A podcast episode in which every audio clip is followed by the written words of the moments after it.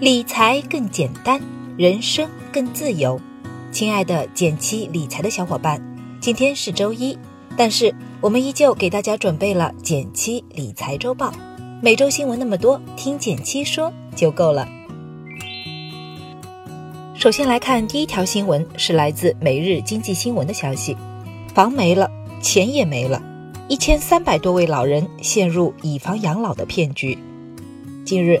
北京市出现打着免费养老、以房养老为旗号的非法集资案，短短一年多时间就吸收了超过四亿元资金，一千三百多个老人家庭遭受大额亏损，其中不少人是国家部委、企事业单位退休老干部以及研究院、高校的退休老教授。这次又曝光了一种新的骗局，打着以房养老的旗号。来非法集资欺骗老年人。目前获得政府批准、保险公司在售的正规以房养老产品，它其实是一种养老保险产品。老年人把自己的住房抵押给保险公司，继续拥有房屋的各项权利，同时可以按照约定条件从保险公司领取养老金，直至过世。老人过世后，保险公司获得抵押房产的处置权。处置所得将优先用于偿付养老保险相关费用，剩余部分依然归法定继承人所有。本质上，这是一种帮助有房没钱的老年人安享晚年的养老产品。目前共有四家保险公司获得了业务资格，而实际开展业务的只有中国人保和幸福人寿两家公司。所以，认准产品发行方。是否是正规的保险公司是最方便的判断标准之一。另外，一定要记得在正规渠道购买，买之前一定要看清楚合同。现在的骗子们故意混淆概念，把它包装成老年人把房产抵押给第三方平台，用来购买骗子公司的高收益理财产品，来骗取房产抵押款。他们往往会用很高的收益来吸引顾客。而老年人们则往往会被高收益吸引。针对这种情况，大家可以提前和家里的老人做一个约定：无论是投资什么产品，都先和家里商量商量，不要自作主张的购买，这样可以有效的减少老年人被骗的可能。第二条消息来自界面新闻：九零后和八零后成奢侈品消费主力。二零一八年。中国人在境内外的奢侈品消费额达到七千七百亿元，占到全球奢侈品消费总额的三分之一。每户消费奢侈品的家庭平均支出近八万元人民币购买奢侈品，其中九零后和八零后人群的占比最高，达到百分之七十一，是六五后和七零后的两倍多。这次的调查反映了一个问题：年轻人之间消费主义盛行。二零一八年，九零后、八零后人群的奢侈品消费占比高达百分之七十一，而且在二十三至三十八岁范围内，有近六成消费者承认买奢侈品的钱是父母资助的。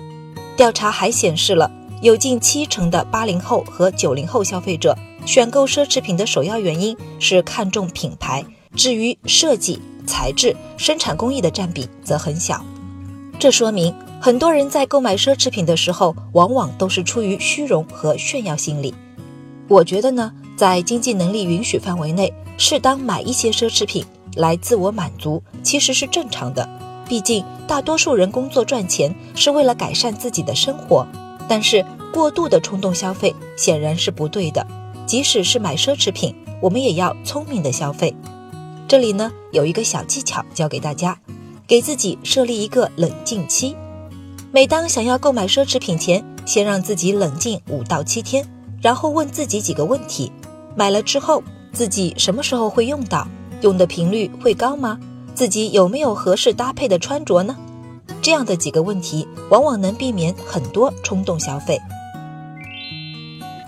第三条消息来自人民日报：他需求走强，中国一二线城市女性购房者快速增加，从购物。旅游到买车买房，女性的消费能力越来越高，消费观念也发生了重大变化。近日有报告显示，女性购房者数量已达到近年来最高点，在一二线城市，近乎与男性购房者平分秋色。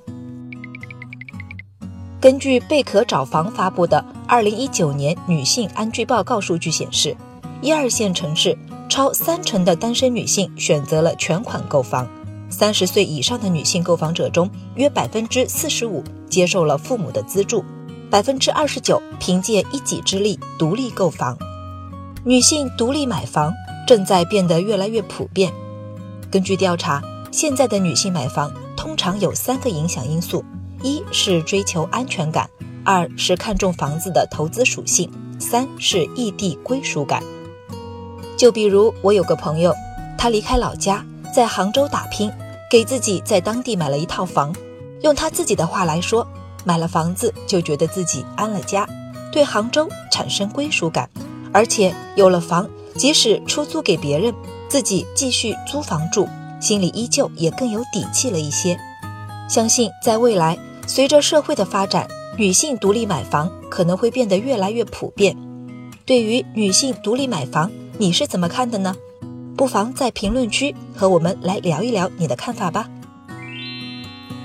第四条新闻来自《二十一世纪经济报道》，年报晴天霹雳，此起彼伏，业绩变脸，猝不及防。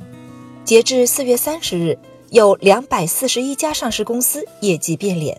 存在大幅修正业绩预告的情况，其中业绩下修幅度超过百分之一千的企业有二十五家，业绩大幅下修的上市公司股价均遭受重挫。